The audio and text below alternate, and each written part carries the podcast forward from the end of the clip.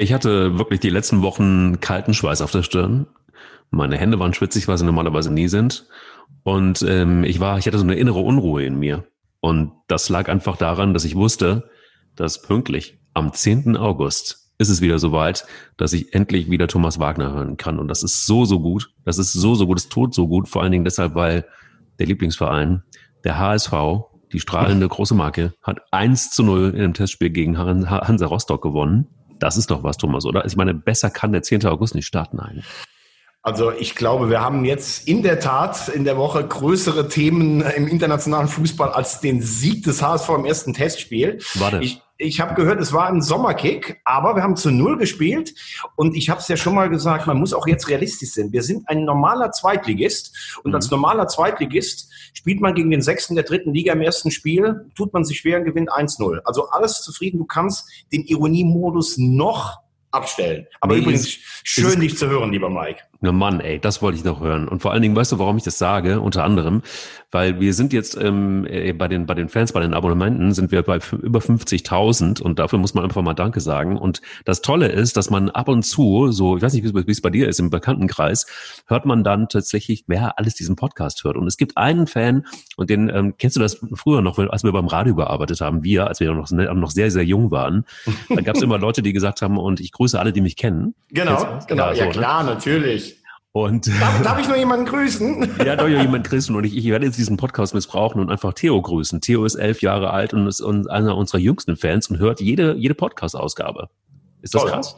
Ja, finde find ich super. Vor allen Dingen, äh, wie alt ist er? Zehn, hast du gesagt? Nein, er ist elf und er ist HSV-Fan. Okay. Geil, geil. Ja. Theo, pass auf, Theo. Äh, also so alt wie du, hat der HSV den Europapokal der Landesmeister gewonnen. Das ist das, der Vorgänger der Champions League.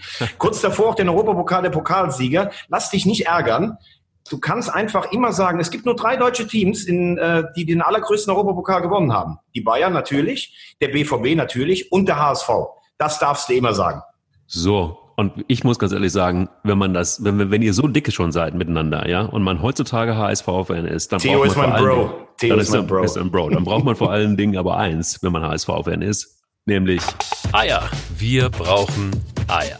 Der Podcast mit Mike Kleiss und Thomas Wagner.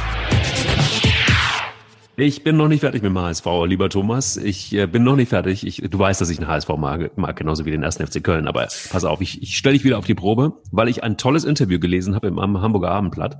Und zwar über einen ähm, Menschen, der folgendes Zitat losgelassen hat. Ich möchte nicht wie ein ewig gestriger klingen, aber manches kann ich schwer ertragen. Etwa die Einpeitsche auf dem Platz eine Stunde vor Spielbeginn oder der einstudierte Torjubel.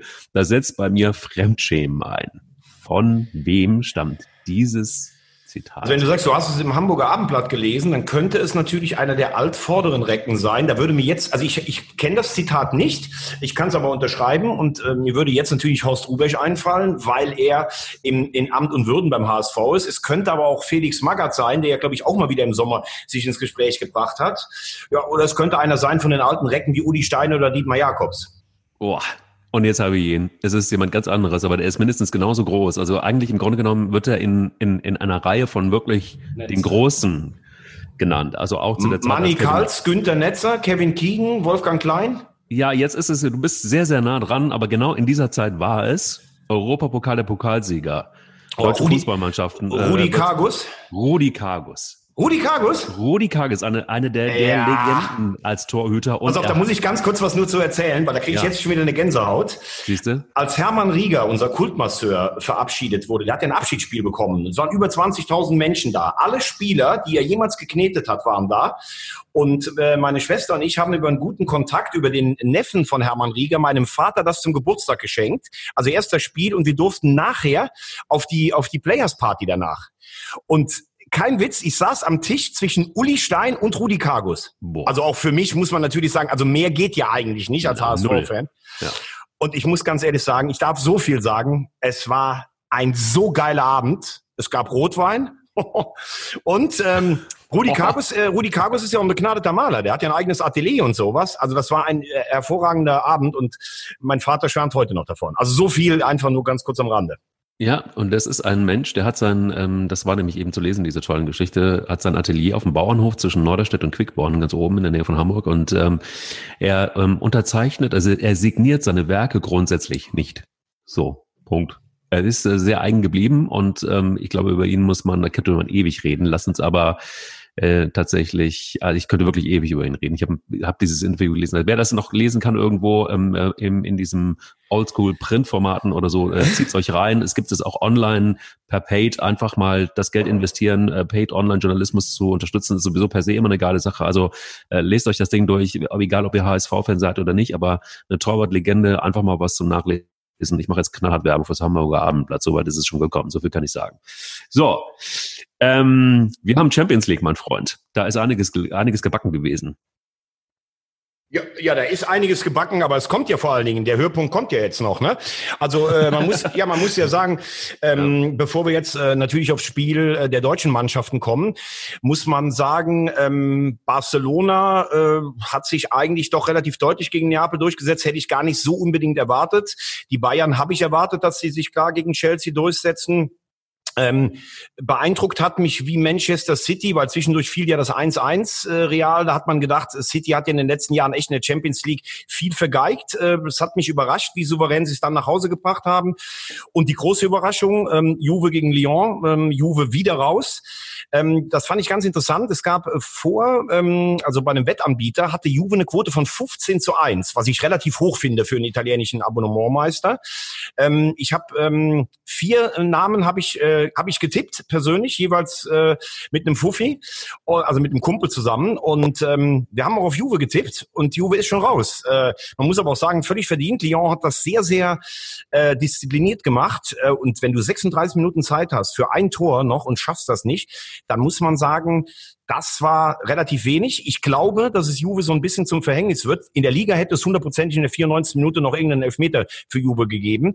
Sie sind nicht so stark, wie es suggeriert, weil sie zu Hause immer Rekordmeister werden.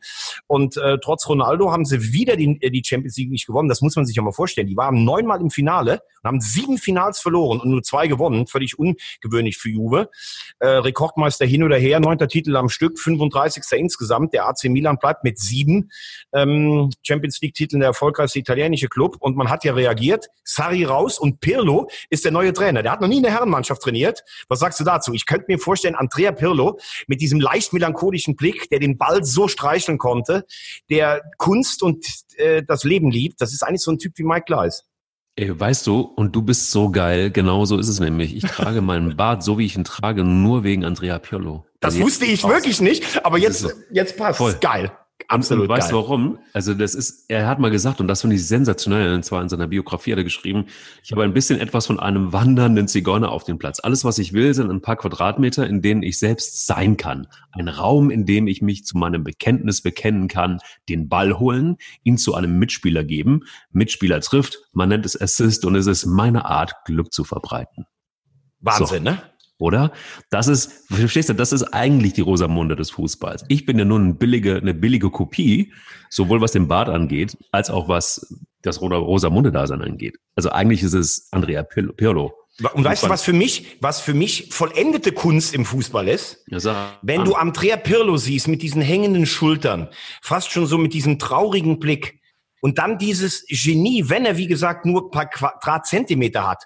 Und davor der kleine Wadenbeißer und Terrier mit dem offenen Visier Gattuso. Die zwei zusammen beim AC Milan. Das ist für mich die perfekte Kom Komposition im Fußball. Ja, das ist also Gattuso fand ich immer schon geil. Vor allen Dingen, erinnerst du dich, es gab einmal für Armani so eine Kampagne und da saßen, da waren sie alle in diesen, in diesen äh, Anzügen und, und, und Gattuso passte da eigentlich gar nicht so richtig rein, weil klein und, und, und wahnsinnig kräftig. Ich weiß nicht, für den haben sie, glaube ich, eine Sondergröße irgendwie anfertigen müssen, aber das war ja ein muskelbepackter, also ähnlich wie du, nur kleiner. Der hat sich ähm, übrigens seine Härte hat er sich bei den Glasgow Rangers geholt. Der wurde ja ausgeliehen. Er kommt irgendwie aus der Nähe von Neapel, Salernitana oder sowas, glaube ich. Und dann haben sie den erstmal auf die Schotten losgelassen oder die Schotten auf ihn und danach war er abgehärtet. Boah, ey, du Puh, muss ich echt sagen an dieser Stelle. Das Kannst du dich aber, für mich sind auch bei, weil wir waren ja eigentlich bei Pirlo, zwei Dinger sind so, habe ich so im Kopf. A, diese sensationelle Vorarbeit von ihm in der, keine Ahnung, 118. Minute in Dortmund im Halbfinale gegen Deutschland auf Crosso, wo er wirklich auf engstem Raum genau den Platz findet, äh, den er braucht. Und äh, 2012, glaube ich, Viertelfinale gegen die Engländer bei der Europameisterschaft, wo er diesen Panenka macht aber du, du glaubst, also er läuft so schleppend an, dass du glaubst, er schafft den Anlauf gar nicht mehr und lupft den dann da in die Mitte des Tores. Äh, der ist so ultra cool. Ich weiß gar nicht, was der für einen Blutdruck hatte. Wahrscheinlich 80 zu 60 in dem Moment, wenn er den Elber schießt. Ich habe nur gehört, dass dieser Typ so viele Frauen hatte wie Michael Meer. Nein, es war wirklich, also dieser Mensch hat wirklich, also ein Lebemann pur gewesen und ist es immer noch, aber trotzdem ein genialer Fußballer. Und das war ja, das ist auch immer mein Vorbild gewesen eigentlich. Also kaum was machen und trotzdem gut sein und trotzdem irgendwie auch noch gut aussehen. Das ist ja das perfekte Paket. Und jetzt ist er auch noch Trainer von Juventus Turin. Was willst du eigentlich mehr? Also das ist so, weißt du, das ist so Hollywood, was ich gerne für die Bundesliga hätte. Da hast du dann FC Bayern, die gegen Chelsea 4-1 spielen, sehr gut gespielt und Lewandowski, der das ganze Spiel irgendwie platt gemacht hat. Aber ähm, sag du mal, fehlt uns nicht, also ich, ich sag's ja, ich hab's ja gebetet schon fast in der letzten Saison, ähm, dass ich immer wieder gesagt habe, uns fehlt so ein bisschen der Glanz, der, das, das Große, das, das Schöne, das ähm, Schillernde, das, keine Ahnung. Jetzt hast du hier irgendwie so, und wir kommen ja gleich auf ein Hönes in Hoffenheim, du hast, also ich will die alle nicht schlecht reden, du hast einen Favre, den du sehr gerne magst und der mir immer die Post bringt, aber trotzdem irgendwie so ein, so ein Pirlo als Trainer von Juve oder das, also sowas hätte ich auch gerne. Ich hätte gerne auch mal. So gut, jetzt hast du einen Horst Rubisch, der ist Nachwuchsleiter beim HSV. Fair. Mit 69 macht man, äh, dass man da jemanden, die, die. Ja, aber gut, der hat ja nun wirklich im Jugendfußball schon äh, viele Erfolge vorzuweisen gehabt. Und er scheint ja, wie alle immer sagen, immer noch eine Ansprache zu treffen. Da finde ich, ist dann das Alter nicht entscheidend, sondern kannst du mit den Jugendlichen. Aber zu Pirlo und zur Ehrenrettung der Bundesliga müssen wir natürlich auch ganz klar sagen, äh, Pirlo ist natürlich auch ein Jahrhundertfußballer und äh, der, der wächst halt nicht auf dem Baum. Raum. Ich meine, wenn du dir, es gibt auch andere italienische Vereine, die haben zum Beispiel nach Trainer wie, wie Sarri, der ja leider entlassen wurde, den ich auch irgendwie einen interessanten, kauzigen Typen finde, der da immer auf seinen Zigarettenstummeln rumkaut. Also ob der jetzt unbedingt so viel Glanz versprüht, das weiß ich jetzt nicht. Oder konnte diesen Choleriker, den ich heute Abend in, in Düsseldorf sehen werde, bei Leverkusen gegen Inter. Ähm, also da weiß ich jetzt nicht, ob das aber lass uns einfach positiv drehen. Äh, Pirlo ist, ist ein, ein, einfach ein, ein Genuss gewesen, ihn zu sehen. Und jetzt wird es interessant sein, wie kommt der mit so einer Ansammlung von Superstars aus, die international zum erneuten Maler in der Champions League gescheitert sind, ohne jede Trainererfahrung. Das wird sicherlich sehr interessant. Und du sagst, äh, er hat eigentlich immer relativ wenig ge getan. Ich habe aber zum Beispiel auch gehört, obwohl er so ein Genie war, immer Sondertraining, Freistöße. Der hat ja diesen Aufzug geschossen, wo du dachtest, der, der, der steigt so in die Luft und fällt dann hinten runter. Ähm, auch da Sonderschichten immer gemacht, wie all die genialen Fußballer, wie früher Netzer, wie ein Ronaldo. Die sind halt nicht nur faul. Das sieht bei denen nur so lässig aus auf dem Platz. Ja, absolut. Ja, das ist ja immer so bei den, bei den großen Fußballspielern immer so gewesen, als ob das, das sah immer lässig aus, nach wenig Arbeit, aber trotzdem haben sie geackert wie Tiere. Also. Ja. Aber lass uns doch jetzt einfach mal, äh, jetzt ist ja dieses Viertelfinale ist ja komplett in der Champions League. Absolut. Und lass uns doch mal so die einzelnen Spiele vielleicht ein bisschen durchgehen und äh, dann starten wir doch mal am Mittwoch, geht's nämlich los, äh, mit dem Spiel Leipzig gegen Atletico. Ähm, ich sage, als ich die Auslosung gesehen habe, habe ich gedacht bei mir, boah, das ist für Leipzig mit das schwerste und bitterste los, weil Atletico ist halt so eine richtig abgezockte Truppe. Voll, voll. Und wenn Leipzig ja manchmal so ein bisschen was fehlt, dann sagt man ja, vielleicht fehlt denen auch einfach mal so diese Cleverness, diese Abgezocktheit, auch mal die Härte äh, am Rande des Erlaubten, ähm, ohne Timo Werner. Jetzt habe ich heute Morgen gerade gelesen, es gibt ähm, zwei positive Tests bei Atletico. Man weiß jetzt nicht, ob das Spieler oder nur im, im Staff waren, also wer da ausfallen wird. Aber insgesamt würde ich sagen, ist Atletico für mich da der Favorit und für Atletico könnte diese diese Form des Turniers, also du hast keine Hin- und Rückspiele, sondern du hast nur drei Spiele jetzt bis zum Titel. Eine Mannschaft, die sehr über die Physis kommt, wo man sich seit Jahren fragt, wie kriegt Simeone die eigentlich immer wieder hin, weil viele Spieler ja diesen kraftraumenden Stil auch schon seit Jahren betreiben und diese Enttäuschung von 2014 und von 2016 jeweils ganz bitter und unverdient das Finale verloren gegen ähm, gegen, äh, gegen Real. Wie passiert das? Ähm, ja, da ist einfach die Frage, ähm, wie kriegen sie es hin? Ich sage trotzdem Atletico für mich der Favorit. Wie ist es bei dir? Ah, voll. Also ich meine, Simeone hat sich da so festgebissen, der, der hat mir abends so, der hat auch seine Ups und Downs gehabt bei Atletico.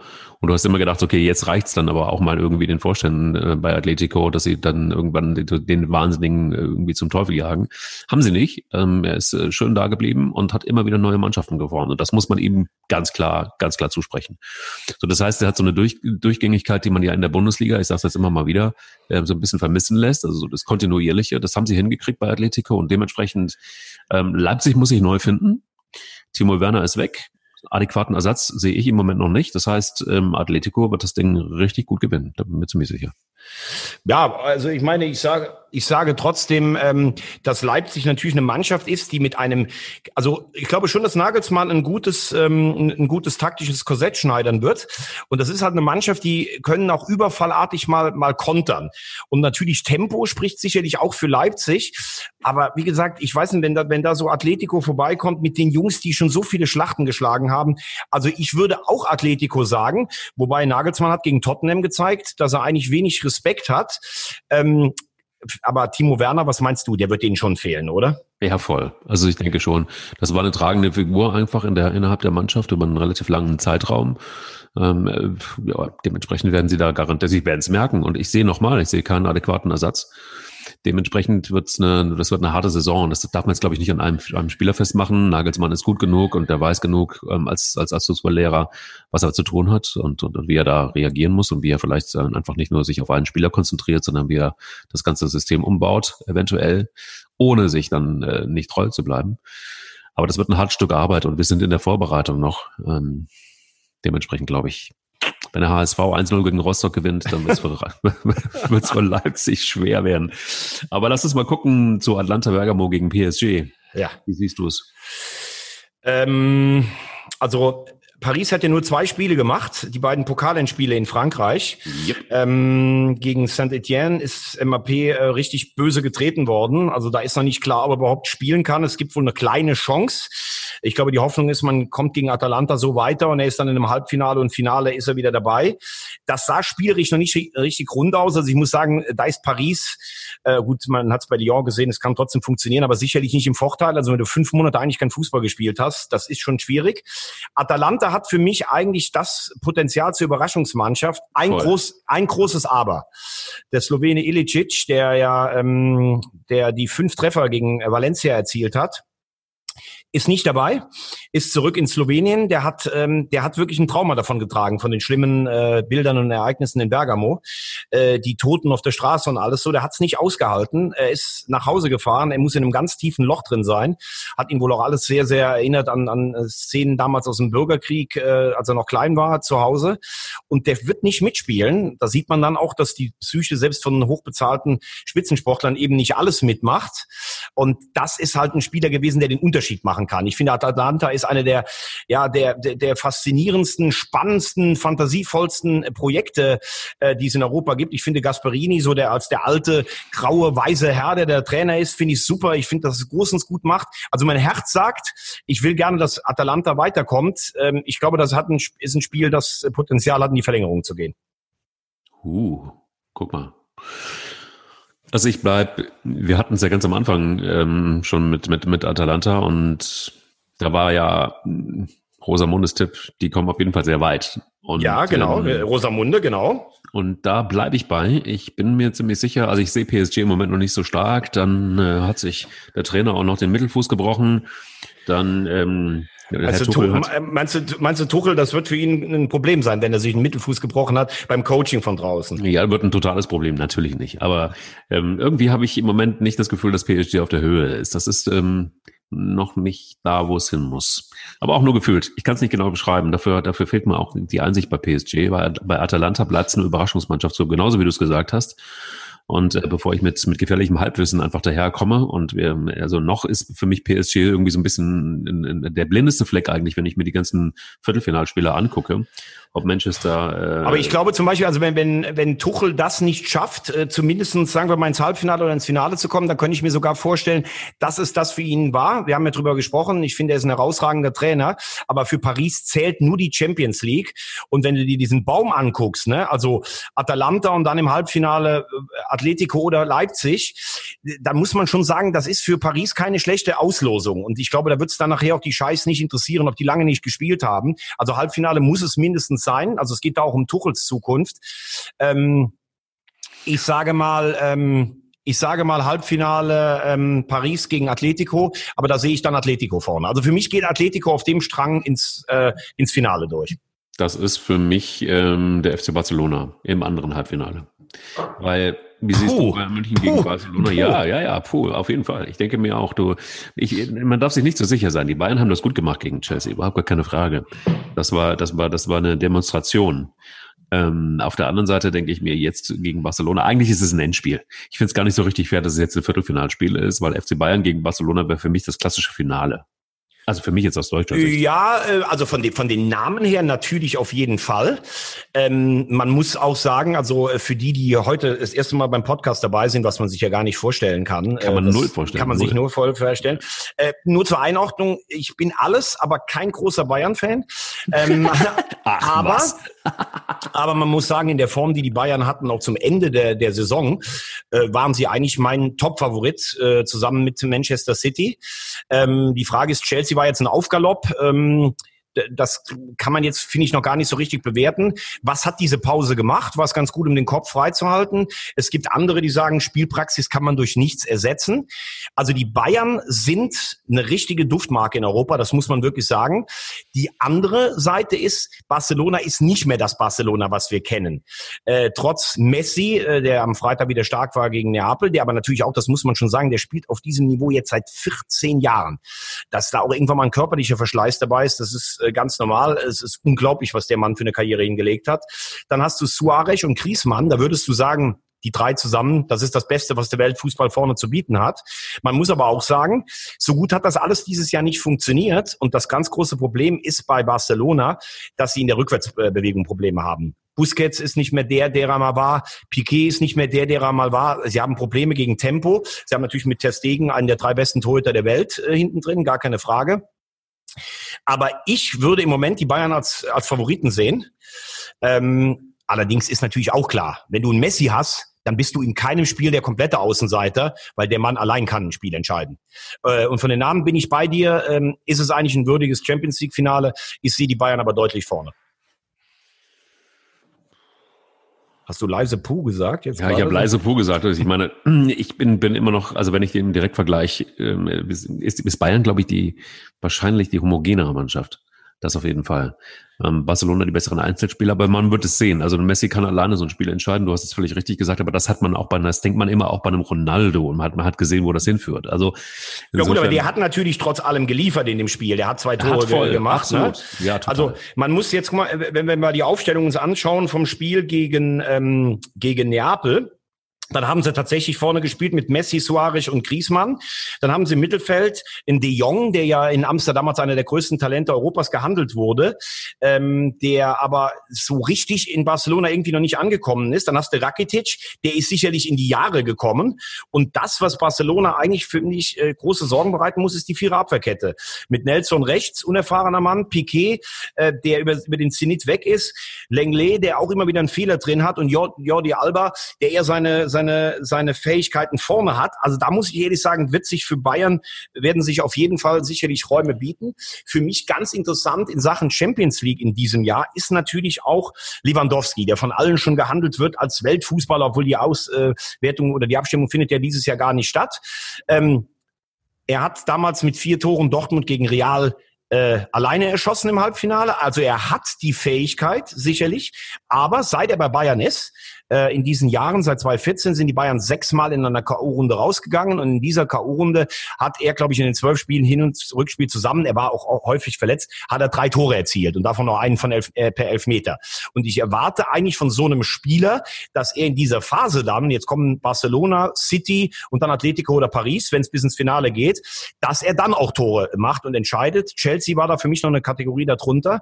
Ähm, aber es ist sicherlich, das muss man auch sagen, der beste oder gereifteste Lewandowski, den ich bei Bayern bisher gesehen habe. Das liegt nur daran, dass ja ich jetzt schon so oft gesagt habe, aber das liegt nur daran, dass er einfach rückwärts ist. Dass er ist, er ist erst den Nachtisch, dann den Hauptgang und dann Genau, das ist dein, das ist dein Lieblingsthema. Fängt er, dann noch mit, fängt er dann noch mit dem Espresso an, oder was? Das kann ich dir nicht sagen. Ich weiß nicht. Ich sag mal, noch mal noch ein viel wichtigeres Thema. Ist Piquet eigentlich noch mit Shakira zusammen?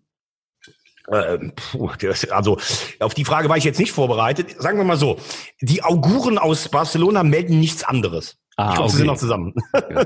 Also, sie sollen keinen Fehler machen. Ich meine, wenn du so eine Braut hast, dann solltest du das irgendwie auch dabei bleiben. Aber gut, lass uns mal zu einer anderen Braut gehen, zu äh, Pep Guardiola. Wie ist, es, Wie ist es mit der? Also gegen Lyon muss es doch eigentlich wie eine klare Jacke werden, oder? Ja, also da würde ich auch eine klare, äh, klaren Sieg für City äh, voraussetzen. Ist vielleicht gar nicht so, vom Rhythmus auch gar nicht so schlecht. Du hast jetzt direkt gegen Real, hattest du direkt ein Brett.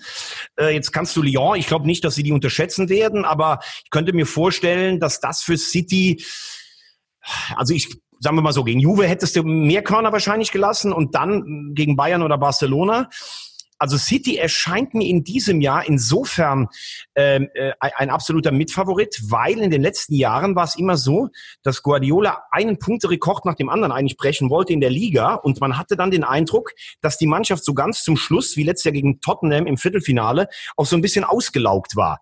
Jetzt war der Abstand gegen Liverpool so groß, dass du auch mal den einen oder anderen Spieler schonen konntest. Das hat Pep Guardiola sogar getan, äh, ganz gegen seine sonstigen Gewohnheiten. Und ähm, ja, die Mannschaft wirkt irgendwie hungrig, sie wirkt frisch, sie wirkt nervenstark. Dieses Trauma, also Real, das war schon noch mal eine, eine das war dann schon mal eine Hürde. Sie waren erst einmal im Halbfinale der Champions League, ich glaube vor vier Jahren, da sind sie relativ seelenlos gegen Real ausgeschieden. Also für mich heißt das Halbfinale City gegen Bayern und das sind dann für mich auch die beiden besten Mannschaften im, im, im Wettbewerb. Und da ist dann auch die Frage, City hat seine Probleme Probleme hinten. Was kann Guardiola noch in seinem Wissen über die Bayern-Spieler mit rein, reinbringen? Aber du hast es auch gesagt, also wir sollten jetzt mal Barcelona oder nicht abstreichen. Und Lyon, ich meine, wer Juve rauswirft, das ist auch sicherlich keine Laufkundschaft. Dennoch, ja. für mich äh, heißen die Halbfinals City gegen Bayern, und Atletico gegen Paris. Das, Boah, das ist aber mega geil. Also wenn, wenn das dann irgendwie Pep wieder irgendwie mit den Bayern und dann ähm, Sané ja, Sané darf ja nicht. Das ist ja. Äh, ah, stimmt. Oh, äh, mega fail, mega fail. Ja, stimmt, schade. Nee, nee, der ist oh. ja schon da und trainiert mit, aber äh, mitspielen, ja, aber darf, er, darf er ja noch nicht. Ja, genau, nicht genau. Wie Werner ja auch nicht äh, bei Chelsea, äh, ne, ähm, bei Leipzig. Der hätte ja bei Leipzig noch bleiben können. Das wäre ja möglich gewesen. Der hat sich auch dagegen entschieden. Okay, dann haben wir im Grunde genommen eigentlich alles geklärt. Ähm, Richtung Champions League haben wir alles geklärt, genau. Richtung Champions League, dann gehen wir jetzt in die Werbung und dann würde ich sagen, gehen wir endlich dahin, wo, wo, wo wir eigentlich auch hingehören, nämlich in die Bundesliga. Aber erstmal gucken wir uns mal an, was du mit im Gepäck hast. Ja, unser Werbepartner, der uns treu geblieben ist, die MV Unternehmensberatung. Äh, erstens sind wir dankbar dafür. Zweitens äh, haben wir natürlich richtig Bock für einen großen Fußballfan des ersten FC Köln das zu machen. Und drittens auch interessant für unsere Hörer, ähm, denn äh, nach dieser ganzen Zeit, jetzt Corona, viele zu Hause, viele müssen sich umorientieren, viele umstrukturieren, ist das genau der richtige Partner, weil der einfach hört, was man selber kann, was man will und wo sind Vakanzen. Und äh, das passt so äh, oft, wie wir in Köln sagen, ja, wie Pot auf Deckel. Und und ähm, ja, guckt einfach mal auf die MV Unternehmensberatung, MV Personalberatung, auch im Internet, Instagram, Facebook ähm, und äh, ja, lasst euch da einfach mal sehen, denn die können euch wahrscheinlich sogar mehr helfen als ihr umgekehrt. Und wir sind froh, so einen treuen und potenten Werbepartner an unserer Seite zu haben. Voll. Und da geht ihr einfach mal tatsächlich hin, kann man sich super informieren und vor allen Dingen ähm, tatsächlich, wenn ihr auch irgendwie mal neue, neue Tendenzen braucht, wenn ihr irgendwie ein neues, ähm, neues Arbeitsumfeld braucht, dann einfach mal da drauf gucken und vielleicht eine neue Chance für euch ergattern. Danke nochmal fürs ähm, Dabeisein an die MV Unternehmensberatung und ähm, vielleicht dann auch mehr vom 1. FC Köln. So, lieber Mike, jetzt müssen wir aber ganz kurz noch, auch wenn wir jetzt so ausführlich über die Champions League gesprochen haben, über die Europa League sprechen. Ich bin heute Abend äh, Stadion-Enker bei Inter gegen Leverkusen, freue ich mich richtig drauf. Ähm, Leverkusen sagt man ja immer talentierte Mannschaft, äh, aber dann reicht nicht für den ganz großen Wurf. Ähm, Inter nur einen Punkt in der Liga hinter Juve, klar, die haben vorher da noch so ein bisschen den Stecker gezogen, aber Juve, äh, Inter ist, äh, ist unter Conte wirklich gefährlicher geworden, haben vorne mit Martinez und mit Lukaku zwei Riesenstürmer. Ähm, wie siehst du das Spiel heute Abend? Also ich, ich finde schon, dass Inter äh, deutlich überlegen ist im Vergleich zu Leverkusen. Also Leverkusen wissen wir jetzt noch nicht so genau, wo sie stehen, logischerweise, aber ich äh, fand jetzt Leverkusen war ja so eine, so eine Gezo-Mannschaft in der letzten Saison. Tabellenmäßig äh, ganz okay. Ähm, allerdings trotzdem finde ich, ist es, ist es für Leverkusen, die ja immer Meister werden wollen, ähm, noch nicht da, wo man ähm, auch mit, mit, mit, mit dem Trainer sein will ich glaube, es ist einfach für Inter jetzt auch mal an der Zeit, sich zu beweisen. Und du hast es völlig richtig erzählt. Ähm, in Italien sind sie einfach nach wie vor eine Macht. Und ähm, ich sehe den italienischen Fußball momentan auch einen Ticken besser als, als, als den deutschen insgesamt. Inter auch die bessere Mannschaft mit den besseren Einzelspielern, aber auch homogener zumindest das, was ich hier in der, in der vergangenen Saison gesehen habe. Jetzt weiß ich nicht, wie sie im Moment da stehen, ob es da ähm, nochmal Verstärkungen gibt, die du, die du vielleicht kennst, ich nicht. Ähm, also man, man, man, muss sagen, dass ich bin schon bei dir die Serie A in der Breite. Also wenn du siehst, äh, vorne Juve, Inter, ja. auch Atalanta. Genau. Ähm, also die Bayern äh, thronen natürlich bei uns über allem. Dortmund kann ein bisschen mithalten, aber ich glaube schon, dass die Serie A wieder da ist. Mhm. Äh, was ja auch für Inter gilt, ist das erste europäische Viertelfinale seit acht, seit neun Jahren für Inter Mailand. Das muss man sich mal vorstellen. Und damals gegen Schalke 04 ausgeschieden äh, in der Champions League. Überleg dir das mal, das hört sich an wie ein Märchen aus Tausend und einer Nacht irgendwie. Ähm, aber ich glaube, Leverkusen, muss ich sagen, also wenn Harvard so ein bisschen ins Rollen kommt, äh, ich finde, das ist so ein Modus auch für Leverkusen in einem Spiel. Im Pokalfinale waren sie letztlich gegen die Bayern unterlegen, aber sie hatten ihre Chancen. Also ich, ich sage, das ist ein 50-50-Spiel, aber ich sage heute einfach mal aus deutscher Sicht, ich möchte, dass Leverkusen weiterkommt. Ich glaube, dass im Parallelspiel Manchester United gegen Kopenhagen, äh, Solbackens Rückkehr nach Köln im Übrigen, äh, auch à la Bonheur mit Kopenhagen unter die letzten acht zu kommen. Glaube trotzdem, dass Man United weiterkommt. Glaube, dass morgen Schachtja Donetsk gegen Basel weiterkommt.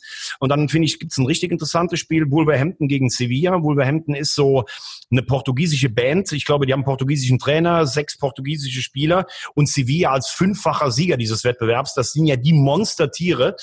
Also ich sage, es gibt ein Halbfinale Man United gegen Sevilla und Leverkusen gegen Schachtja Donetsk. Ich sage Inter Mailand gegen äh, Kopenhagen. Das wird nee, das geht ja nicht. Das geht ja dann nur, die spielen ja gegen, also gegen Schachtja oder gegen Basel äh, aus dem Spiel. Das ist der Pfad zusammen. Warte mal, ich muss mir mal ganz kurz nochmal hier das Ding, du hast völlig recht, nee, das funktioniert ja gar nicht. Aber ich habe jetzt hier. Nee, also du sagst, Inter kommt weiter, Kopenhagen kommt weiter. Kopenhagen kommt Boah. weiter. Ja, Kopenhagen Boah. kommt weiter und. Schachtja oder Basel? Da würde ich sagen, es ist Basel. Boah. Okay, und Wolverhampton ähm, gegen Sevilla? Da wird es Wolverhampton sein. Okay, das heißt, du sagst viermal das andere als ich. Ja. Das heißt, deine Halbfinals heißen Inter gegen Basel und Kopenhagen gegen Wolverhampton. So sieht's Puh, aus. Das wäre mal, also da den Tippzettel heute noch ausfüllen. Ich glaube, da kriegt man gute Quoten, wenn du dafür einen Fünfer heute setzt. Mein lieber Herr Gesangverein. Also bisher war es ja ganz okay. Also ich meine, wer sich auf mich verlassen hatte, hatte zumindest auf jeden Fall ein paar Groschen mehr. Ja, ja du hast auf jeden Fall, du hast ja 85-prozentige Quote. Das Einzige, wo ich sage, bei den Pokalwettbewerben hat es sich manchmal so ein bisschen verlassen. Aber trotzdem. Ja, voll. Also wer jetzt neu dazukommt, Rosamunde ist ein Tippmonster. Und die fünf würde ich jetzt einfach setzen. Ich schätze mal, eine Quote von 10.000 Euro kommt nachher dabei raus bei den Spielen, die du gerade getippt hast. Das ist ganz okay, finde ich. Das kann man machen. Das, kann man machen. So, dann gucken wir dann in die Bundesliga, würde ich sagen. Und ähm, Jaden, haben wir einiges, Jaden. Jaden Sancho ist heute Morgen mit ins Trainingslager und Dortmund hat gesagt, wenn bis heute die weit über 100 Millionen Offerte von Manchester United nicht eingetroffen ist, dann bleibt er in, in Dortmund. Ich glaube, das werden sie auch, ähm, das werden sie auch, da werden sie auch nicht dran rütteln. Sportlich äh, musst du auf jeden Fall äh, hoffen, dass er bleibt. Du kriegst ihn auch nächstes Jahr noch verkauft. Und äh, nur ganz kurz gestriffen, weil das ja auch schon ein bisschen länger her ist. Ich fand die Generalkritik von Uli Hoeneß an, an Borussia Dortmund, also ich fand es eigentlich unglaublich, dass da nicht viel mehr ähm, Medien oder auch Aufschrei aus anderen äh, Bereichen der Liga gibt, wo man echt sagt, also lieber Uli Hoeneß, du hast Dortmund planmäßig über all die Jahre leer gekauft mit Hummels und Lewandowski und Götze. Du hast Anfang der 2000er die Angebote für Steffen Freund, für Stefan Reuter, Matthias Sammer so exorbitant hoch angesetzt, weil du wusstest, dass Dr. Gerd Niebaum noch welche, noch Kohle drauflegt und Dortmund war fast pleite.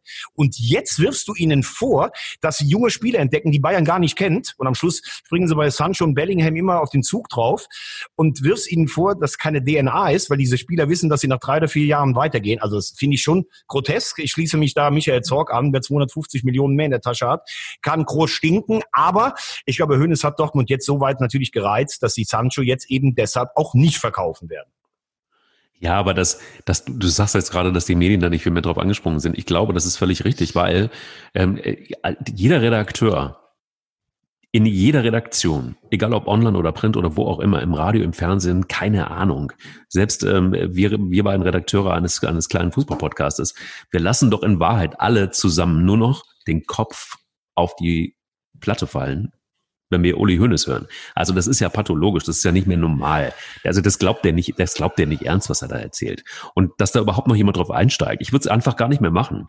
Und ich glaube auch nicht, dass es was damit zu tun hat, dass äh, Dortmund jetzt irgendwie so hart in der in Sache Sancho ist, sondern ähm, ich glaube einfach, das hat auch wirtschaftliche Gründe und sie müssen auch letztendlich, ganz klar, ähm, sie müssen einfach, da haben sie einfach auch in Watzke einen guten, cleveren Rechner. Das ist doch auch ganz normal. Ja so. gut, aber ich meine, also Dortmund macht auch Minus. Watzke hat gesagt, wir können zwei, drei Jahre trotz Corona so weitermachen und durchhalten. Und dann muss man einfach sagen, Sancho hat im letzten Jahr, glaube ich, 40 Scorerpunkte gemacht, 20 Tore und 20 Assists. Das ist eine absolute Waffe. Und wenn Manchester United, ich, ich habe gehört, sie haben 84 Millionen geboten und Dortmund will 120, ja, dann würde ich ihn auch nicht verkaufen. Zumal du darfst nicht vergessen, du kriegst nächstes Jahr auch noch Geld für ihn. Also das ist jetzt nicht, wo du dann sagst, boah, wir kriegen nächstes Jahr gar nichts mehr, wo du dann auch denken musst, wenn der sich jetzt im zweiten Training einen Kreuzbandriss zuzieht, kannst du das wirtschaftlich überhaupt vertreten. Also ähm, ich finde es gut, dass Sancho bleibt, weil das einfach ein Spieler ist, der auch, auch die Bundesliga bereichert. Ich sehe ihn unheimlich gerne spielen mit seinem Tempo. Er muss halt noch ein paar Flausen aus dem Kopf rauskriegen, aber auf der anderen Seite, wir waren ja auch mal jung, Mike, ne? oder? das ist noch gar nicht so lange her. Also bei mir leider schon.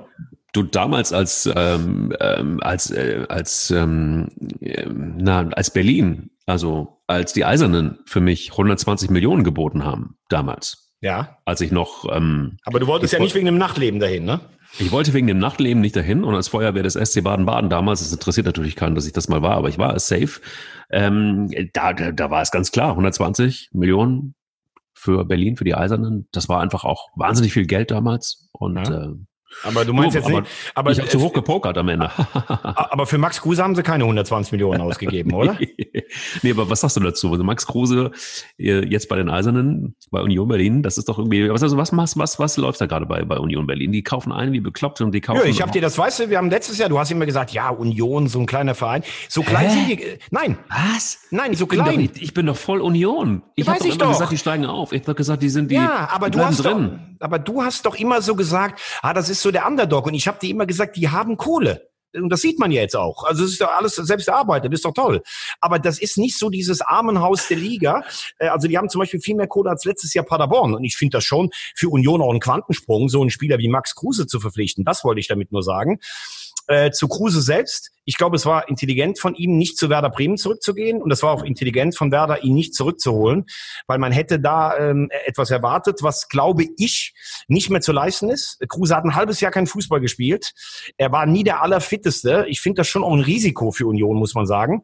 Ich finde es auch ein Risiko, weil Max Kruse ist sicherlich jemand, der sich nicht einfach so in eine Mannschaftshierarchie, also Union war ja eine, eine demütige Mannschaft, einer für den anderen. Das wird schon interessant, weil er immer auf seinen Stationen natürlich auch seine auch, auch gespielt und gefühlt seine Extrawürste hatte. Er ist eigentlich ein cooler Typ, aber er ist sicherlich auch kein einfacher Typ. Er kann aber, wenn er einigermaßen fit ist, natürlich in jedem Spiel den Unterschied machen. Und Union war ja letztes Jahr eh so ein bisschen Karo einfach, Ball nach vorne und dann wird schon. Jetzt hast du eine spielerische Note. Äh, die andere Frage, ganz ehrlich, wird sein, wie sehr lässt er sich in Berlin ablenken? Weil das ist natürlich, wenn man Max Kruse kennt, äh, seine Vorliebe für Pokerturniere auch mal wegzugehen, zu feiern, wobei er ja keinen Alkohol trinkt, ist Berlin natürlich die größte Herausforderung in Deutschland. Das muss man auch mal ganz klar sagen. Vor allen Dingen die Spielbank da, die macht wirklich die macht da wirklich, die, die veranstaltet einmal im Jahr, glaube ich, die Pokerweltmeisterschaft. Also und vielleicht, vielleicht hat er ja Glück und das fährt das Taxi vorbei, wo er damals die 70.000 hat liegen lassen. Vielleicht sind sie einfach nur, vielleicht sind sie einfach nur unter den Vordersitz runtergefallen und er kann einfach mal drunter herfühlen. ja, also ich finde ich, ich, was, was sagst du zu dieser, zu diesem äh, Zurückrudern von Baumann, irgendwie, der sich dann irgendwie so ein bisschen in die Nesseln gesetzt hat, aber dann sagt er, nee, nee, nee, so meinte ich das ja eigentlich gar nicht, obwohl ich wollte jetzt auf gar keinen Fall auf Max Kruse los und so. Ja, weiß ich nicht. Es ging ja, es ging ja nur darum, glaube ich, also er hat ja erst erklärt, äh, Max Ambitionen waren andere und dann wurde er, glaube ich, gefragt, auch so, was er dann damit meinte und so. Und dann hat er gesagt, naja, vielleicht war auch die Faszination der Stadt Berlin und das kam dann irgendwie so an, als wenn er gesagt hätte halt, es geht nur um die Aktivitäten neben dem Platz. Baumann hat aber gesagt, das hat er gar nicht gesagt. Ich, also ich muss sagen, Frank Baumann hat letztes Jahr sicherlich viele falsche Entscheidungen getroffen, aber dass er ein Typ ist, der beleidigt nachtritt, also so habe ich ihn nicht kennengelernt, finde das ein sauberer Charakter und das sollte man jetzt auch nicht mehr draus machen. Also finde ich, äh, das ist, äh, das ist eine Nebelkerze im Sommertheater. Ist das Theater bei Schalke 04 eigentlich beendet? 5 zu 1 Testspiel gewonnen gegen Osnabrück. Musst du auch erstmal machen. Keine schlechte Mannschaft. Ja, aber bei Schalke bin ich schon sehr, sehr skeptisch, muss ich ganz ehrlich sagen. Also das war so dünn in der Rückrunde. Erschreckend dünn, klar, wenn du 5-1 gegen den Zweitligisten schlägst, dann kannst du jetzt erstmal sagen, ähm, du hast Hoffnung. Bei Schalke sind mir auch zu viele Baustellen noch. Ne? Also du hast einen Ut und einen Rudi, die du eigentlich nicht mehr weiter beschäftigen willst, die du aber eigentlich teuer verkaufen müsstest ähm, damit du irgendwie in den Kader ähm, investieren kannst. Also das heißt, du musst Spieler integrieren, die eigentlich selbst nicht mehr wollen und du hast keinen Bock auf die, obwohl sie spielerisch den Unterschied machen könnten. Du hast einen McKenny, den du ähm, vielleicht teuer an Southampton äh, verkaufen könntest, der aber eigentlich das neue Gesicht von Schalke werden solltest. Du hast einen Harit, wo mir letztes Jahr jeder erzählt, dass der Einzige, der den Unterschied machen soll, der ist jetzt auch Verkaufsprojekt äh, und du hoffst dann, dass andere Spieler, wie zum Beispiel ein Skripski oder so ein Jugendspieler, explodieren. Dann hast du einen Trainer, der komplett angeschossen ist. Wie soll der nochmal Aufbruchstimmung vermitteln? Finde ich, äh, finde ich echt schwierig. Und wie prekär das Ganze finanziell ist, das siehst du ja einfach. Du willst einen Schwolo von Freiburg und angeblich gegen zwei Millionen geht der zu Hertha. Ich meine, Schalke hat jahrelang Champions League und Europa League gespielt. Das muss ja fast ein Drama finanziell sein. Ähm, und äh, ja, ich finde, sie haben auch ein Torwartproblem. Weder Schubert noch Fehrmann sehe ich im Moment auf gehobenem Bundesliga-Niveau. Also ich glaube, das wird eine ganz schwere Saison für Schalke. Ja, sie haben ja den besten Torwart verloren. Ne? Also das ist ja, das ist ja tatsächlich. Ja gut, das Thema haben wir jetzt schon so oft ja, durchgekaut. Also, Nein, aber es, es ist ja so ein bisschen zu erkennen, dass viele Vereine auf die Jugend setzen. Ähm, ja, aber ich glaube eher, ich glaube eher notgedrungen, ne? Wenn du keine Kohle hast, dann sagst du. Aber für mich ist das Schwierige immer dabei, Mike wenn du eine gute Jugend hast, ja, dann setz auf die Jugend. Aber es das heißt ja nicht, dass jeder, der Jugend-Bundesliga spielt, jetzt direkt ein Stammspieler in der ersten oder zweiten Liga wird. Also das kommt mir oft so vor, ja, wir setzen jetzt auf die Jugend. Oh, boah, jetzt hat einer einen Zauberstab gefunden. Für mich ist überzeugend, wenn du einen guten Kader hast und nimmst trotzdem immer zwei, drei dazu und sagst, das sind Spieler, die die Zukunft des Vereins ähm, äh, äh bilden können. Jetzt, wenn du keine Kohle hast, plötzlich auf deine Jugend zu gucken, finde ich immer ein bisschen riskant, sage ich ganz ehrlich.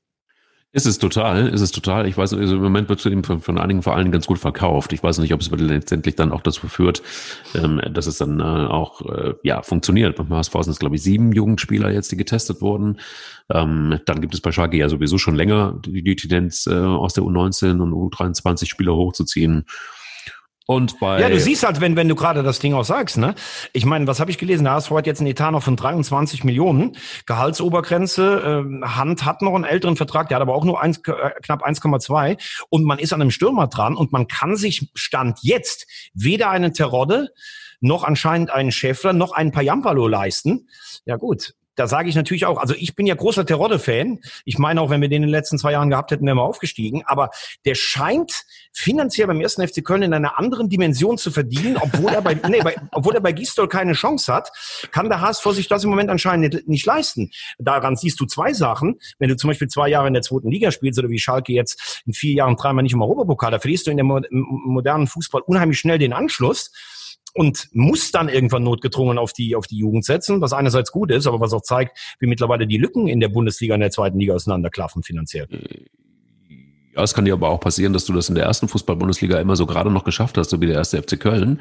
Und äh, jetzt irgendwie so viele Verträge irgendwie an der Backe hast, die noch so lange gehen und die einfach so viele teure, du hast es gerade gesagt, irgendwie auch Terodde ist ja ausgestattet mit einem dicken Vertrag und auch mit viel Kohle, ähm, da musst du auch erstmal kreativ werden und musst vielleicht auch Jugendspieler hochziehen, wo du dir nichts, gar nichts anderes leisten kannst und hoffen, im Fall jetzt von Horst Held, dass der eine an oder andere noch irgendwie verliehen werden kann, verkauft werden kann, äh, selber einen Verein findet äh, oder oder oder. Ja. ja, da sind sie ja wohl im Moment auf keinem so schlechten Weg, aber die Frage ist, ich glaube, sie haben 33 oder 34 Spieler im Kader, ähm, die teilweise, wie du sagst, mit üppigen Verträgen ausgestattet wurden. Ähm, das ist sicher ein Kader, der in der Bundesliga mitspielen kann ich, ich mache gar nicht sportlich die Kritik so an Armin Fee, der viele dieser Verträge gemacht hat, aber er soll wohl relativ teuer sein und das siehst du ja, du möchtest Ut unbedingt halten, kannst ihn dir aber eigentlich nicht leisten oder du äh, verkaufst oder verleihst ein paar andere Spieler. Ut war für mich einer der kreativ im letzten Jahr. Ich verstehe total, dass der erste FC Köln ihn ähm, halten oder wieder zurückholen möchte. Weil wenn ich mir sonst den Kader angucke, du hast meiner Meinung nach äh, tatsächlich ein Torwartproblem, kommen wir vielleicht auch ne, noch kurz drauf.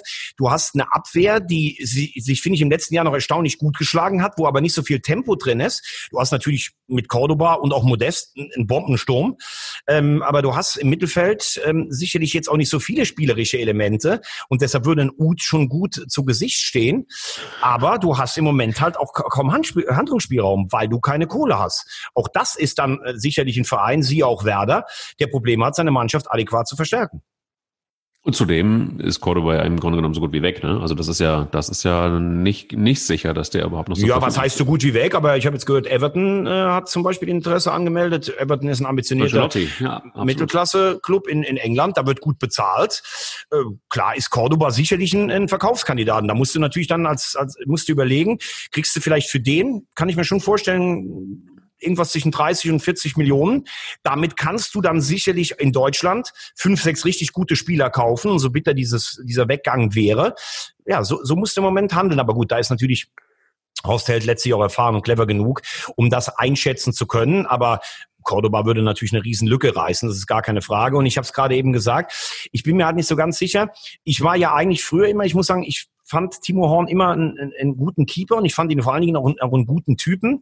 Ich habe dann aber auch gesagt, ich finde, dass er in den letzten zwei, drei Jahren wirklich stagniert hat und sich nicht weiterentwickelt hat, war vielleicht dann auch ein bisschen Komfortzone in, in Köln selber. Ähm, also ich meine damit, wenn du vielleicht mal, du bist immer der umhätschelte Jugendstar und ähm, ja, er, er steht natürlich schon auch im Fokus äh, bei den Fans. Sehr, sehr unsachliche Kritik teilweise auch, aber da gehst du natürlich auch mit einem gewissen Ballast in die Saison. Äh, jetzt könnte sich natürlich Chance oder Risiko zugleich mit, mit Ziele eine Alternative auftun. Es ist ja klar, du kannst jetzt keinen holen, der per se schon besser ist als Horn, weil dann hast du ihn komplett enteiert, weil sie haben sich ja festgelegt, Horn als Nummer eins spielen zu lassen. Wobei bei Zieler, Zieler hat echt eine schlechte Saison in Hannover gespielt. Das kommt ja nicht von ungefähr, dass er da ausgemustert würde, übrigens auf unmögliche Art und Weise von, von, Mart, von Martin Kind. Also ich weiß gar nicht, Ganz was das soll. Nein. Äh, also da verstehe ich Martin Kind nicht. Äh, letztes Jahr erzählte, das ist der Hoffnungsträger und alles und jetzt sagte, wir hätten nie holen dürfen. Sag doch einfach, die sportliche Leitung hat sich für was anderes entschieden. Was soll das? Für Esser, genau. Esser ist, ein, Esser ist aber ein sehr guter Mann. Sehr, sehr guter Sehr Torwart. guter Mann, ja, ja, aber ja. dann, ja, ja, aber das, dieses Karussell, das, das, das glaubt ja, ja. ja irgendwie kein Aber wie gesagt, ich meine, damit, du hast damit Horn und Zieler zwei eigentlich gute Namen in der Liga, äh, aber jeder hat so seine Probleme. Mal gespannt, ob die sich gegenseitig pushen können oder ob das eher eine Baustelle bleibt im Tor. Nee, ja, also ich finde auch ziemlich räudig, wie sie ihn dann irgendwie vom, äh, vom Hof gejagt haben. Das, das, das funktioniert so gar nicht, vor allen Dingen wieder öffentlich irgendwie so. Das ist irgendwie so das, das Schlimmste überhaupt. Im, im Garten ist, eines Krankenhauses, also ganz ehrlich. Ja, das ist jemand, das ist bezeichnet. Das ist ja die Frage, wer da hingehört. Aber das ist ja, das ist ja wirklich nicht zu fassen. Und dann hast du dir vielleicht einfach auch als Spieler dann irgendwie deine Zukunft aufgebaut. Und also ich will jetzt, also das, das Persönliche will ich überhaupt komplett rauslassen, weil das finde ich saumäßig. Aber jetzt mal ganz ehrlich. Also so ein Zieler jetzt zu holen, warum? Why? Also er schließt sich mir jetzt total überhaupt gar nicht. Du hast es gerade gesagt, Timo Horn, dass der einfach mal jemanden im Rücken braucht, ähm, der, wo einfach klar ist, äh, Timo, pass mal auf, wäre mal ganz gut, nochmal eine Runde extra zu laufen. Ja, aber Mike, du, aber Mike, du musst aber jetzt natürlich auch überlegen, wer macht das denn? Also äh, Held und Gistol haben gesagt, Horn bleibt unsere Nummer eins. Das ist jetzt erst erstmal eine Aussage. Ja, so und dann nein und dann sagst du, du möchtest aber jemand haben, der den Konkurrenzkampf anheizen kann. Das konnte Kessler letztes Jahr nicht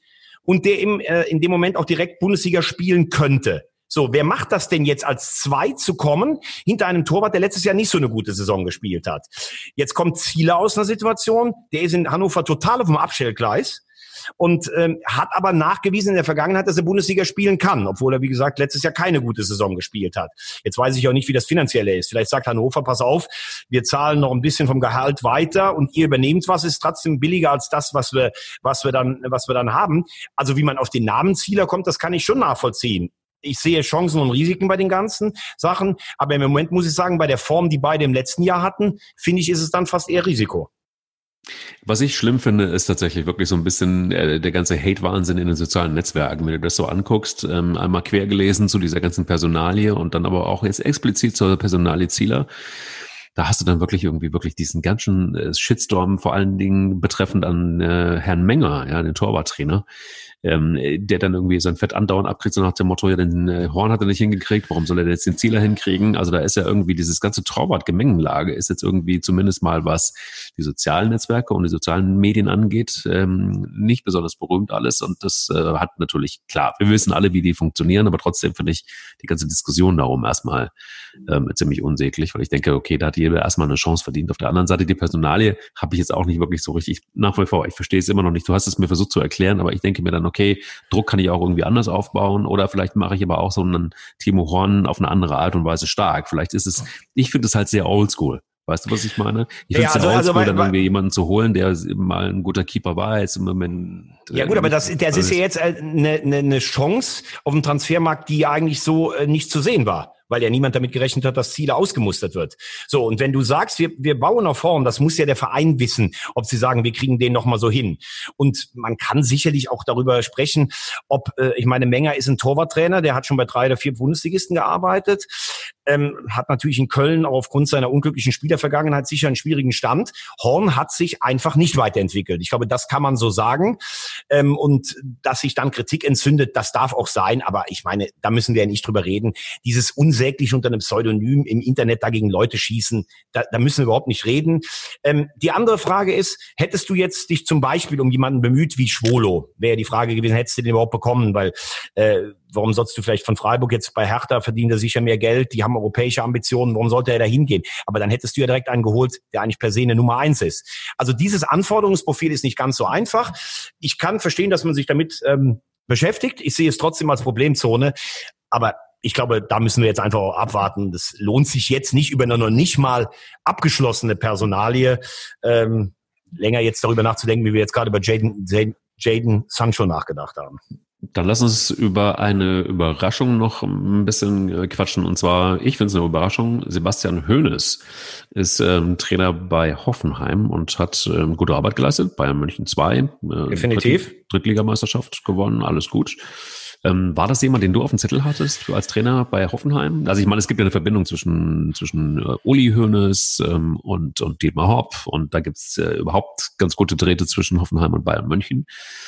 Ähm, wurde das dann irgendwie so über dieses Kreuz eingefädelt oder was meinst du? Was, äh, ja, äh, ich finde die Karriere von Höhnes selber interessant. Ne? Also aufges aufgestiegen von der vierten in die dritte Liga ist, ist Holger Seitz damals noch. Dann wurde Höhnes installiert. Da haben viele schon so ein bisschen Vetternwirtschaft äh, ge gewittert. Ich habe die Bayern äh, zwei letztes Jahr häufiger gesehen. Also muss man sagen, spielerisch eine fantastische Fußballmannschaft. Das hat echt Spaß gemacht, denen zuzugucken. Klar, jetzt kannst du natürlich auch sagen, wenn du aus dem Bayern Campus kommst, dann sollte man spielerisch auch erwarten. Aber was ich interessant fand, die haben am Anfang sehr viel Lehrgeld bezahlt.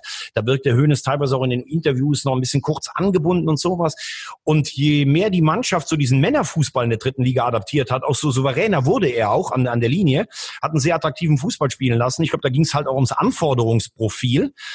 Und äh, ja, Hoffenheim sagt ja immer, sie wollen junge Spieler auch entwickeln. Wenn du Drittligameister geworden bist und hast so, viel, so gut mit diesen Spielern zusammengearbeitet, ja, der Name Hönes passt dann. Ich wäre am Anfang nicht auf ihn gekommen, auf den Namen. Also als ich ihn dann gehört habe, habe ich gedacht, das könnte passen. Klar, Hoffenheim und Bayern, die haben traditionell gute Verbindung, wobei es ja letzt äh, da Ärger gab, weil die Bayern, wo zwei Jugendspieler mit viel Kohle abgeworben äh, haben sollen. Aber insgesamt könnte das passen. Äh, letztes Jahr haben sie Schreuder geholt, der hat einen defensiveren Ansatz, wurde trotz Platz sieben entlassen. Jetzt sind sie Sechster geworden, wollen wieder Hurra-Fußball spielen. Also ich denke, das passt. Puh. Ich finde es ganz gut übrigens, einfach deshalb, weil die, weil die Tendenz weiter junge, überraschende Trainer ähm, nach oben zu ziehen und, und denen auch eine Chance zu geben, sich weiter fortsetzt. Also so ein bisschen eine Modernisierung ähm, des, des, des Fußballs. Also du hast nicht schon wieder tatsächlich irgendwie jemanden so Richtung 60, der dann anfängt, ähm, nochmal einen Fußballverein zu übernehmen, sondern man setzt auch da auf die Jugend. Eigentlich eine ganz geile, ganz geile Tendenz. Wie würdest du es sehen? Also wir starten äh, ja nicht allzu lange mehr, bis die, bis die Bundesliga wieder startet. Und da gibt's jetzt irgendwie dann tatsächlich ja auch nochmal so über die Überlegungen, ähm, mit Publikum oder wie viel Publikum oder ohne Publikum. Ähm, es wird spannend werden, weil die ganzen Transfers noch nicht so richtig fix sind, dann die Trainingslager, die jetzt äh, überall am Start sind, die Testspiele. Gibt schon irgendwie so eine Mannschaft, wo du sagst, hey, boah, da ist so richtig gearbeitet worden. Ähm, da Na, guck mal, die meisten haben jetzt erst so in der letzten Woche angefangen am Wochenende. Also wir haben jetzt noch fünf Wochen bis zum Saisonstart. Das ist schon noch eine ganze Menge. Also sogar, glaube ich, mehr als fünf, äh, fünf Wochen, fünfeinhalb Wochen. Ähm, ich denke mal, da müssen wir die nächsten zwei, drei Wochen noch abwarten. Ich finde es ganz gut. Wir können ja hier im Podcast auch, wir haben jetzt noch zwei Wochen Futter mit äh, Champions League und Europa League. Äh, zwischendurch können wir immer wie heute einfach da drauf gucken, was sich so entwickelt hat. Aber da musst du schon noch warten. Also Transfermarkt merkst du ja, tut sich noch gar nichts. Transferfenster ist bis zum 5. Oktober äh, auf. Ne? Da wird es sicher so Domino-Effekt geben. Irgendwann kaufen die Großen und dann können die Kleineren irgendwann auch mitkaufen. Sehe ich bisher überhaupt noch gar nichts. Äh, Gradmesser ist sicherlich jetzt auch wie Bayern und Leipzig zum Beispiel in der Champions League spielen. Ähm, interessant finde ich das übrigens, jetzt ist ja, sind ja die Spielpläne vorgestellt worden. Also ich habe das Gefühl, Dortmund gegen Gladbach, das habe ich jetzt schon zehnmal als erstes Spiel in einer Saison gesehen. Äh, auch dass Bayern äh, wieder früh auf Schalke trifft, das habe ich schon gesehen. Aber dafür ist es noch zu früh. Ich würde sagen, wir fangen dann mal wieder drei Wochen vor der Saison, wenn wir das letztes Jahr gemacht haben, dass wir uns immer so ein Sechserpack Mannschaften vornehmen mit unserer Sorgenprognose, die bei dir ja im letzten Jahr erstaunlich gut schon war, muss man ehrlich sagen. Die Saisonprognose? Ja, jeweils ja. mit den Tipps. Ja, aber jetzt haben wir auch tatsächlich wieder ähm, so einige Mannschaften, die wieder zurück sind in der Bundesliga. ähm, eins würde ich ganz gerne noch äh, kurz mit dir ansprechen wollen, und zwar die Situation in Uerdingen. Zwar dritte Liga, aber da gibt es ja dann doch so einen, einen, einen Fußballweltmeister, der selbst da irgendwie keine Chance mehr hat. Ähm, hast du da mal so ein bisschen hingeguckt auf Oerding? Ich gucke da immer mit einem Auge hin und denke mir so, die hatten mal irgendwie einen, einen Lauf, die haben auch irgendwie tatsächlich mal angefangen, wahnsinnig viele bekannte Fußballer einzukaufen und da dachte man so, oh, okay, was geht denn da? Und jetzt ähm, sieht es zum Beispiel einfach auch für Herrn Groß ähm, Kreuz. Kreuz ganz äh, finster aus. Ja, äh, zwei Sachen dazu. A, Uerdingen hat ähm, mit viel Geld es in die dritte Liga geschafft. Sie hatten sehr wenig Geduld und wollten schnell in die zweite Liga, haben aber keine Heimat, also kein Stadion, weil die Krotenburg umgebaut wird. Ähm, man hat es versucht mit vielen älteren, teilweise sagen viele auch abgehalfterten Stars. Es gab immer viel Unruhe um die Personalwechsel. Äh, in diese Kategorie, glaube ich, gehört Großkreuz auch. Äh, sie äh, haben jetzt viele junge Spieler verpflichtet. Ich glaube, einen ganz interessanten Kader. Und so Großkreuz selbst eigentlich schade, weil ich finde immer ein guter, geradeaus Typ gewesen, der aber, glaube ich, selbst so ein bisschen nach der Station in Dortmund so ein bisschen die Leitplanken verlassen hat, seiner eigenen Karriere. Das war ein Spieler, der hat zum Vollgasfußball von Löw total, äh, von Klopp total gut äh, gepasst, war ja dann noch mit in Brasilien. Da fand ich sogar schade, dass Löw dann Mustabi eher Großkreuz vorgezogen hat, obwohl der in der Champions League als Richter Verteidiger richtig gut gespielt hat. Aber das ist sechs Jahre erst her. Und danach in Stuttgart Mitläufer, in Uerdingen Mitläufer. Ähm, ich glaube, wenn du so hoch gespielt hast wie er, dann verstehst du irgendwann auch nicht mehr, obwohl er sich immer eingesetzt hat. Er hat sich immer weiter dem Liga, äh, dem Niveau darunter adaptiert, angepasst. Und ganz ehrlich, ich glaube, ich würde an seiner Stelle jetzt aufhören, bevor es dann noch eine, eine, eine Stufe runtergeht. Ähm, eigentlich schade. Auf der anderen Seite, Riesenkarriere gehabt als Dortmunder Junge, brauchen wir jetzt auch nicht in Mitleid zu verfallen. Und Kevin Großkreuz, ich wünsche ihm alles Gute, guter Typ. Puh, guck mal, da haben wir jetzt irgendwie einen. einen, einen Sag mal, was haben wir jetzt? Wir haben eine Stunde. Du bist ja heute gar nicht zu bremsen eigentlich. So, man, man sieht, du hast die Sommerpause zum Akkuaufladen genutzt. Ja, nicht nur das. Ich bin, ich bin total auf Entzug gewesen jetzt irgendwie die ganze Zeit. Also wir haben gut gesprudelt heute, ne? Der Geysir und, und die Feuerwehr. Ja, voll. Ich, ich finde, wir haben jetzt irgendwie innerhalb von einer Stunde mal komplett den, den Durchmarsch gemacht von Champions League, Euro. Europa Fußball bis zur dritten Liga auf links gezogen. Komplett einmal durch. Und ich genau. entlasse dich gerne mit einem, mit einem Satz, den ich ganz besonders gerne mag. Und dann darfst du wieder raten, von wem er ist. Aber es ist eigentlich relativ einfach. Ähm, und der geht so. Teil eines Teams zu sein, das allen gehört, gibt mir ein gutes Gefühl und lässt mich Frieden mit mir schließen. Meistens ist es besser als Sex. Es dauert länger und wenn alles den Bach runtergeht, kann es nicht nur dein Fehler sein. ich ich habe den irgendwo so ähnlich gelesen, aber ich habe schon wieder vergessen, von wem war. Aber der Satz ist ja grandios. Also das muss man ehrlich sagen. Von, wem, von wem ist er? Na, das ist natürlich vom, vom, vom, von The One and Only. Wir haben ihn gefeiert heute schon, Andrea Piolo. Ist das geil. Vor allen Dingen, der, der, mir gefällt der, der Nachsatz. Wenn alles den Bach runtergeht, ist man nie alleine schuld. Ja, kann, man, kann es nicht nur dein Fehler sein, oder? Ja, ist sensationell, sensationell. Geil. Wir haben mit, mit Pirlo haben wir früh angefangen. Ich habe über, praktisch über fernmündlich von, von, von Köln nach Hamburg mit dem deutschen, der deutschen Ausgabe von Andrea Pirlo gesprochen und wir enden mit Andrea Pirlo. Herrlich. Herrlich. Also, wäre es jetzt nicht, wäre es nicht so früh, würde ich mir jetzt einen Wein aufmachen von seinem eigenen Weingut. Er ist ja auch ein Weinliebhaber. Ist er? Ja, hat einen, eigenen, hat einen eigenen Weingarten. Okay, alles klar. Warte mal, ich muss, ich tut mir furchtbar leid. Wir müssen aufhören. Ich muss kurz in den Garten. Ich habe da so eine Rebe irgendwie draußen, so eine alte italienische Rebe, die muss dringend, so eine Chianti-Rebe, die muss unbedingt hier in den Boden rein, damit ich und der Bart muss noch gestutzt werden. Ich sehe schon aus wie Pirlo. Also das, und eins muss ich ganz ehrlich sagen: Also wenn man mit dir in den Ring steigt, mit Mike Pirlo, dann braucht man Eier. Wir, Wir brauchen Eier. Eier. Ciao Bella. Ciao Bello.